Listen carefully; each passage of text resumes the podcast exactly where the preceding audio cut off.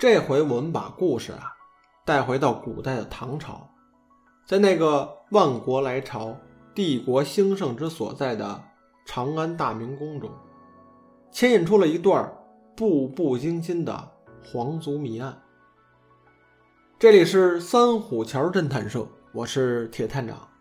今天呀，来为大家介绍一部言情推理小说，叫做《簪中录》。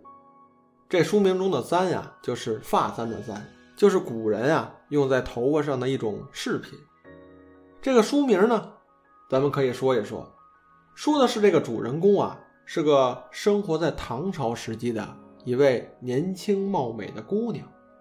她在这个破解谜案的时候啊，习惯从这个自己的头上啊将这个发簪取下来当笔用，就是类似福尔摩斯破案的时候。习惯抽这个烟斗，一个道理。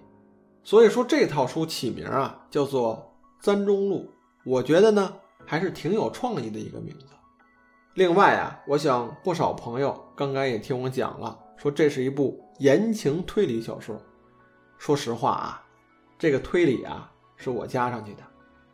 网上介绍呢，它是部古代言情小说，还是部网络小说，后来出版成书了。但是千万不要一听是网络小说，就会认为是那种爽文，只是讲阅读的快感，没有什么逻辑啊、深度那种。这部小说呢，我读过之后，我觉得这个言情的部分吧，并非是这部书的重点。这整套书的重点啊，还是在讲一个案子，还是一个逻辑推理很强的案子。这个言情与推理在书中的比重呢？打个比方啊，就像这个烤肉一样，这个推理故事啊，就像是这个肉。这肉要是好吃，先得说它得新鲜，然后呢，这个烧烤手艺要老道，烤过之后啊，您还不能直接吃，需要撒点盐呀、孜然呀、辣椒面之类的，这个搭配在一起啊，那才够劲儿。这个言情的内容啊，就如同这个孜然粉呀、辣椒面的作用。说我是怎么想到读这本书的呢？它并不在这个正规的推理小说的序列当中啊。如果搁我自己，准不会挑一本带回家的。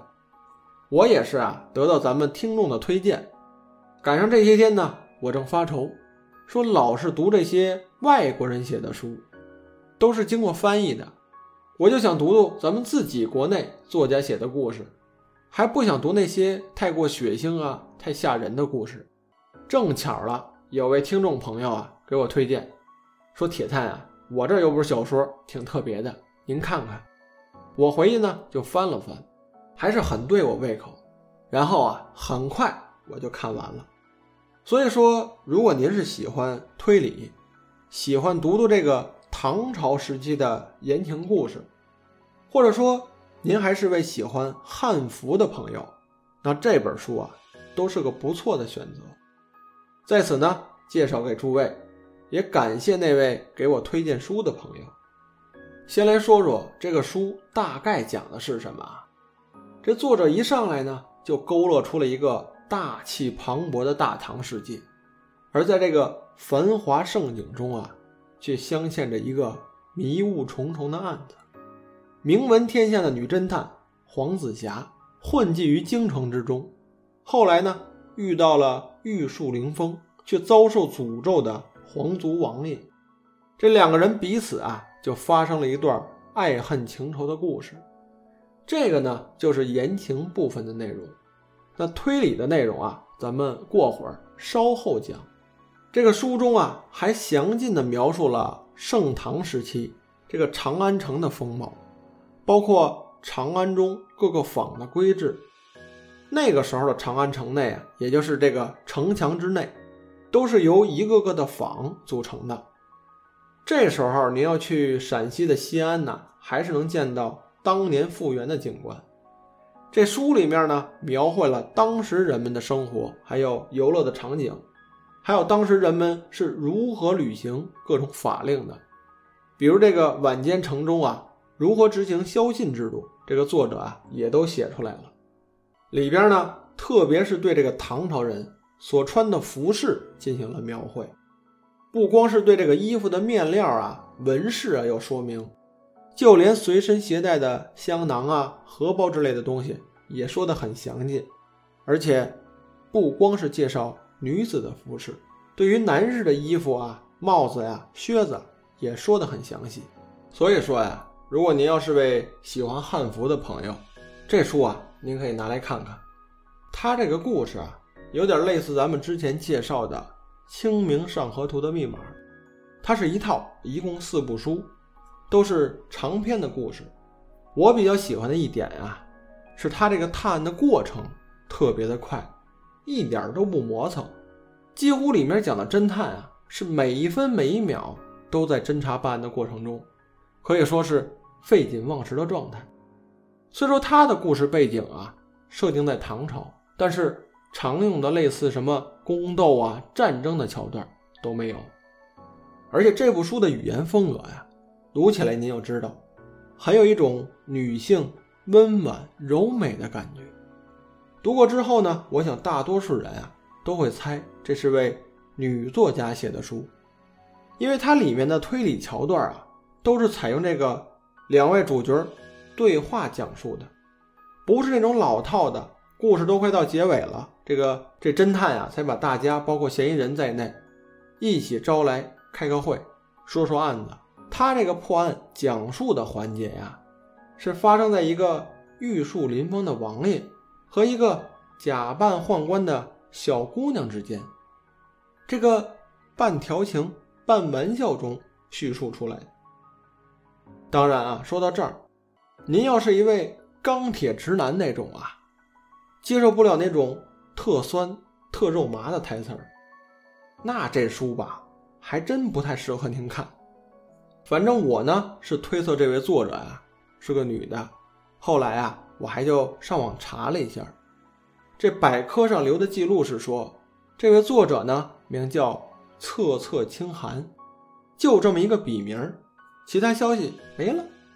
我想啊，可能是这位作家呀是个不显山不露水的人物，只是执着于把自己的书写好就够了。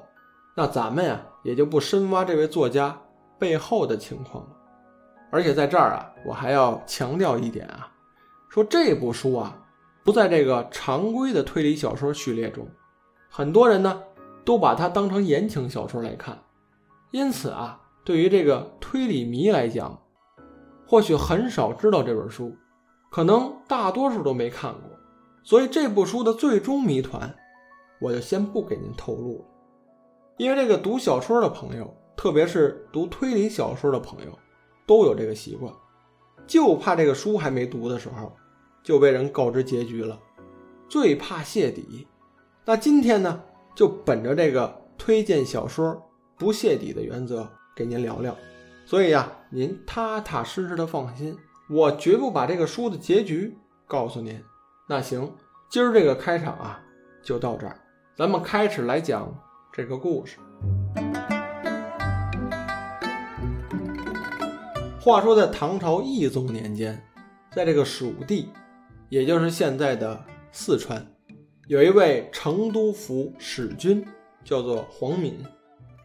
他在这个地方上啊。侦办了各种的案件，可算是一把好手。而且更神的是啊，不光是他能破案，就连他的女儿，名叫黄子霞，十二岁的时候，因为查清了杀妻案而声名鹊起，人称大唐第一女神探。而等到她长到十七岁的时候，却一反常态，干出了一件令人发指的事儿，她毒杀了全家人。然后逃跑了，当然啊，这都是官府对他的推测，而实际上呢，黄子霞呀是遭人陷害，同时家里人啊除了他，都被杀了。他跑到京城啊，就是为了给父母和自己伸冤，于是啊，乔装打扮混进了京城，后来各种阴错阳差之间，就进到了权倾朝野的魁王府。到了这个王爷身边啊，当了一名小宦官。当然啊，这个宦官对于一个女的来说，那一定是假扮出来的。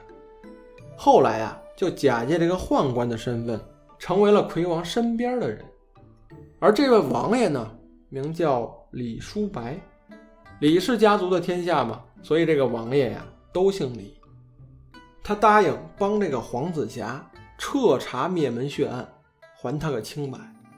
而作为交换呢，黄子霞在他身边呀听候调遣，两人就在此间暗生情愫。这位身背血海深仇的黄子霞呢，还是个外表秀美、冷静坚强的姑娘，总能是第一时间找出这个案件的关键点来，让这位王爷呀对她刮目相看。当然啊，也要想象得到，号称大唐第一女神探，那绝不仅仅是个个性开朗的姑娘就完了，她很擅长伪装出一副波澜不惊的样子。但其实呢，特别的容易感情用事，那可以说啊，绝对是个戏精。就在这个黄姑娘收归到魁王手下之后啊，这京城内还真就发生了一桩连环血案。这个血案是什么呢？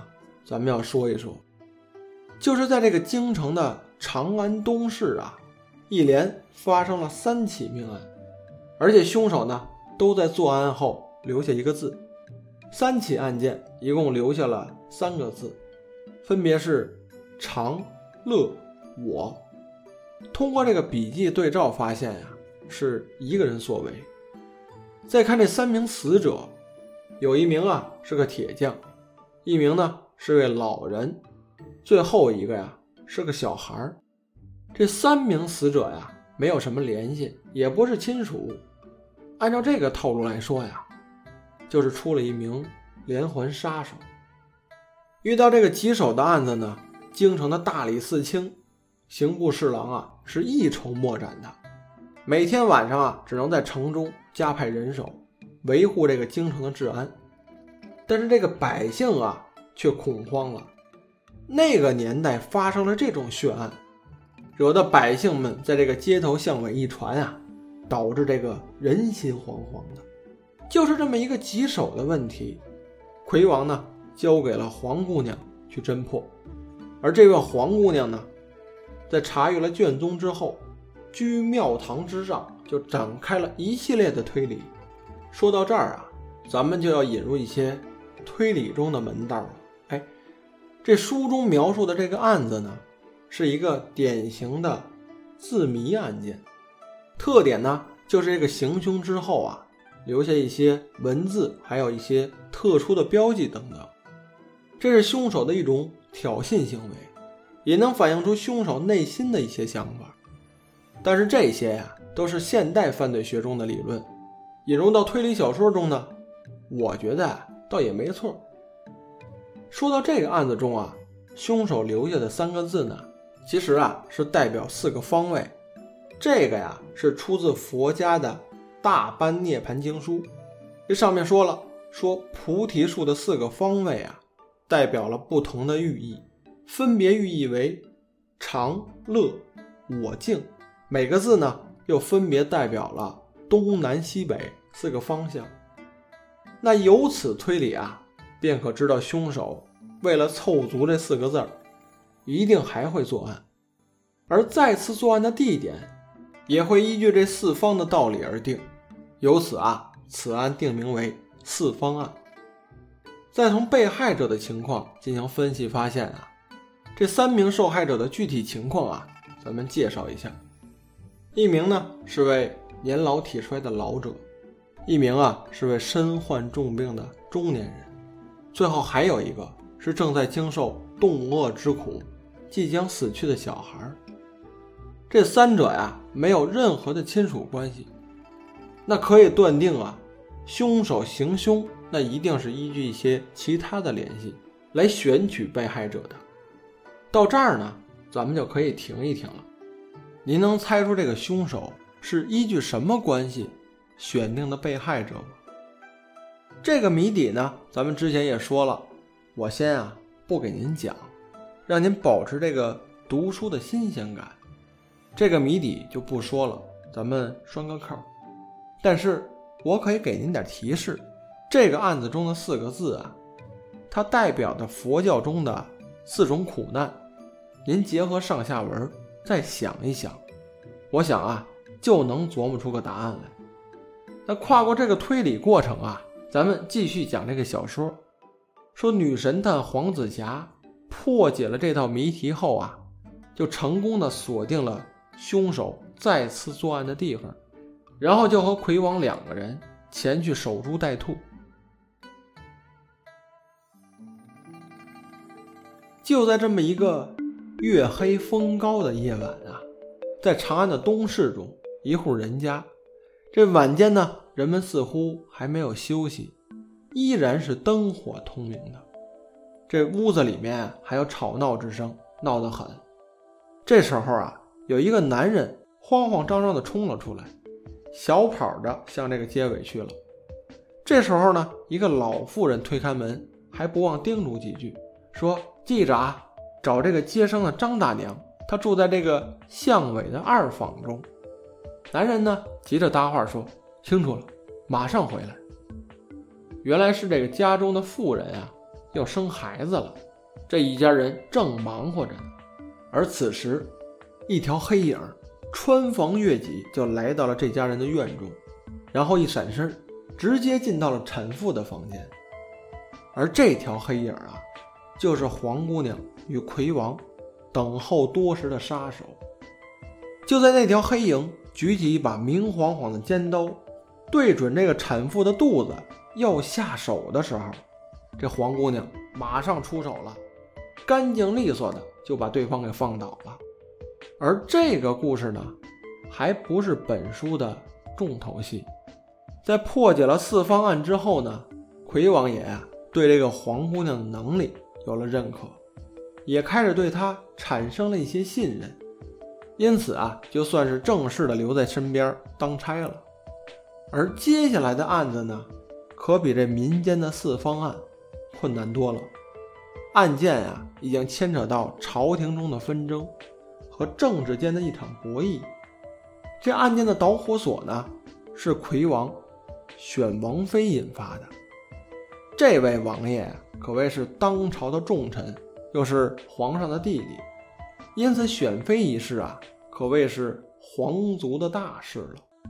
而在魁王选中了自己的意中人之后呢，没多久，这位意中人啊，也就是这位准王妃，在这个皇宫当中，说的具体点呢，就在这个皇宫中准备睡午觉的时候，突然间消失了。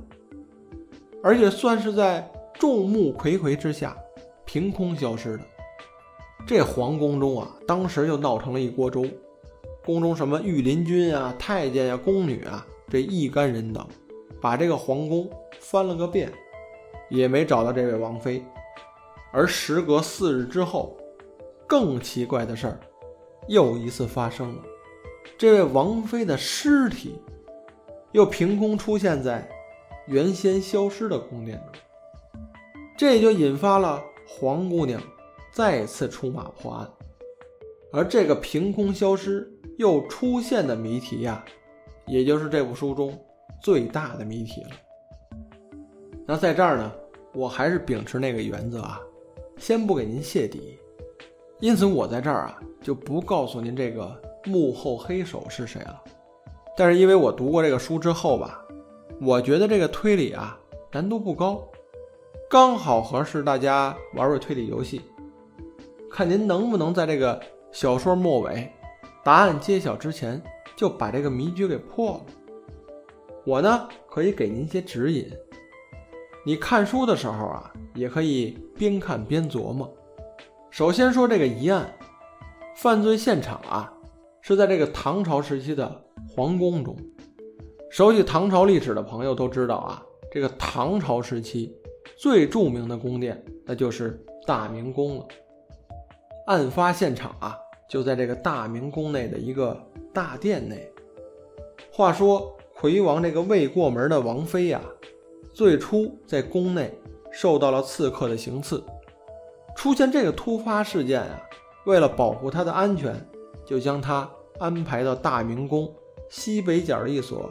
宫殿内去休息，休息的同时呢，这个宫殿啊被御林军团团团的围住，这皇家呀算是派了重兵把守，可以说就连只鸟都飞不进去。但是没成想啊，就在这位王妃在卧室里休息的时候，这人突然间就没了。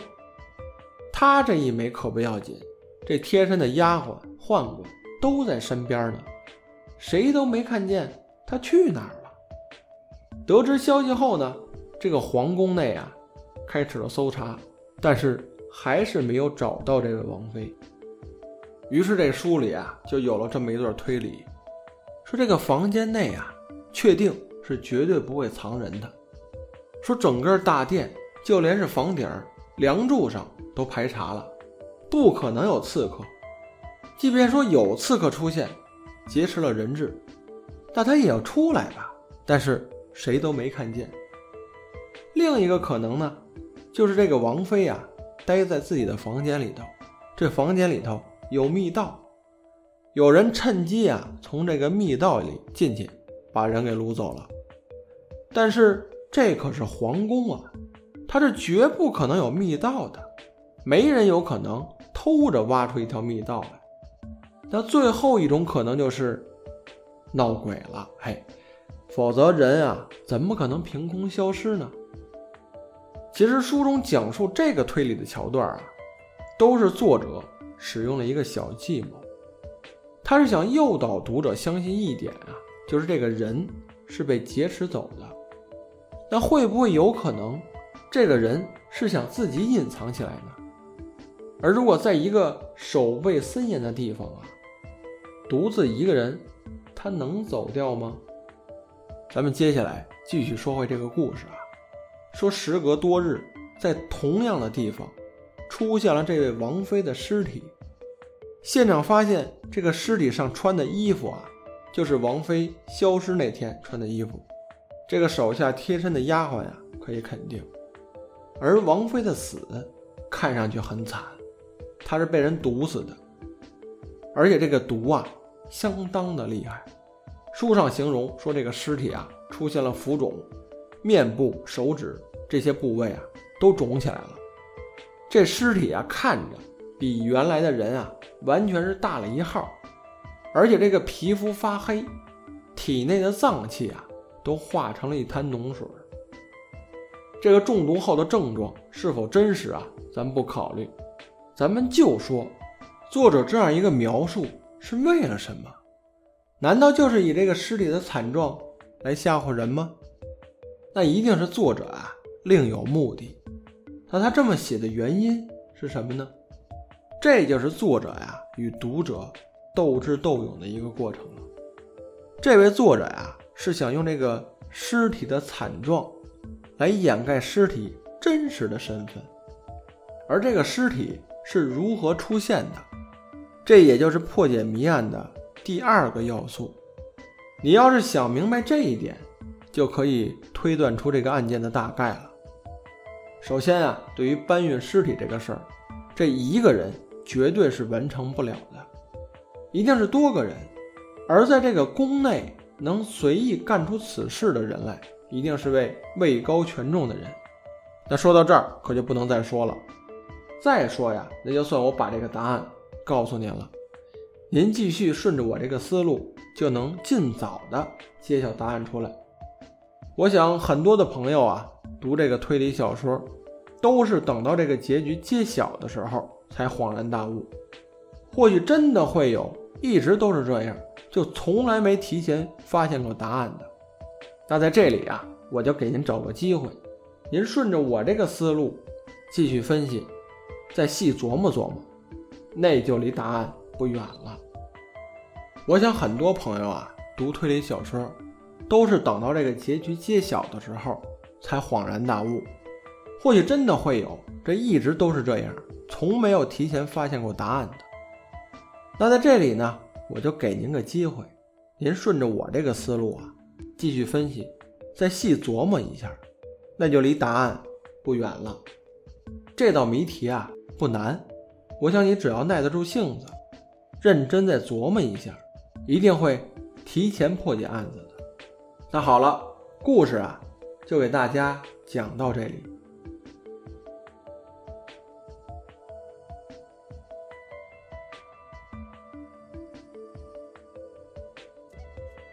又到了铁探长笔记的内容了。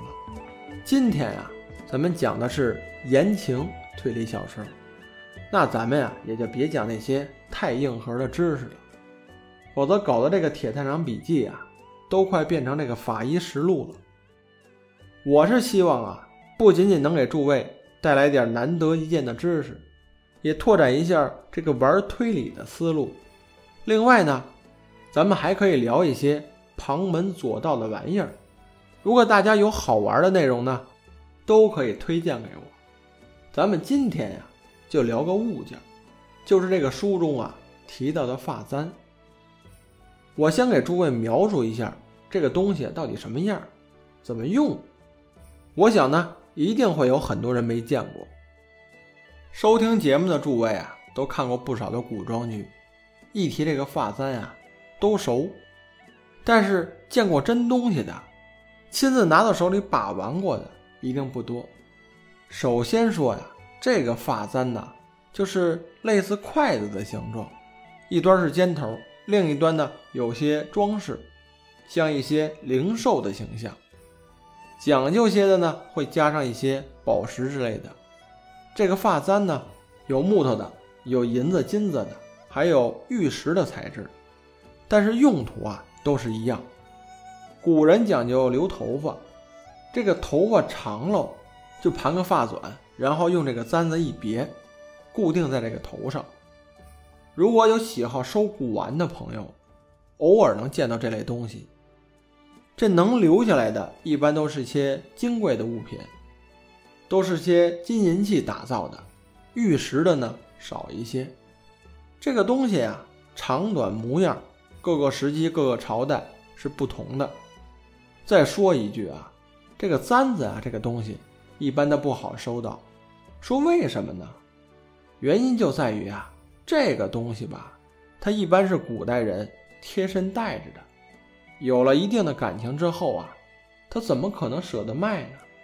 而且这个东西啊，很多时候是富有一定意义的。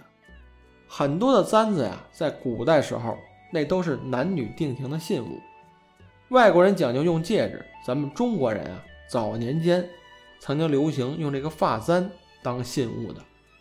所以这东西有了一定的意义后啊，可能就成为一代代人家传的宝物了，就这么直接传下来。所以说呀，收藏发簪的行家，那都是大的收藏家才有。这东西啊，难得一见。说我怎么想到这个了呢？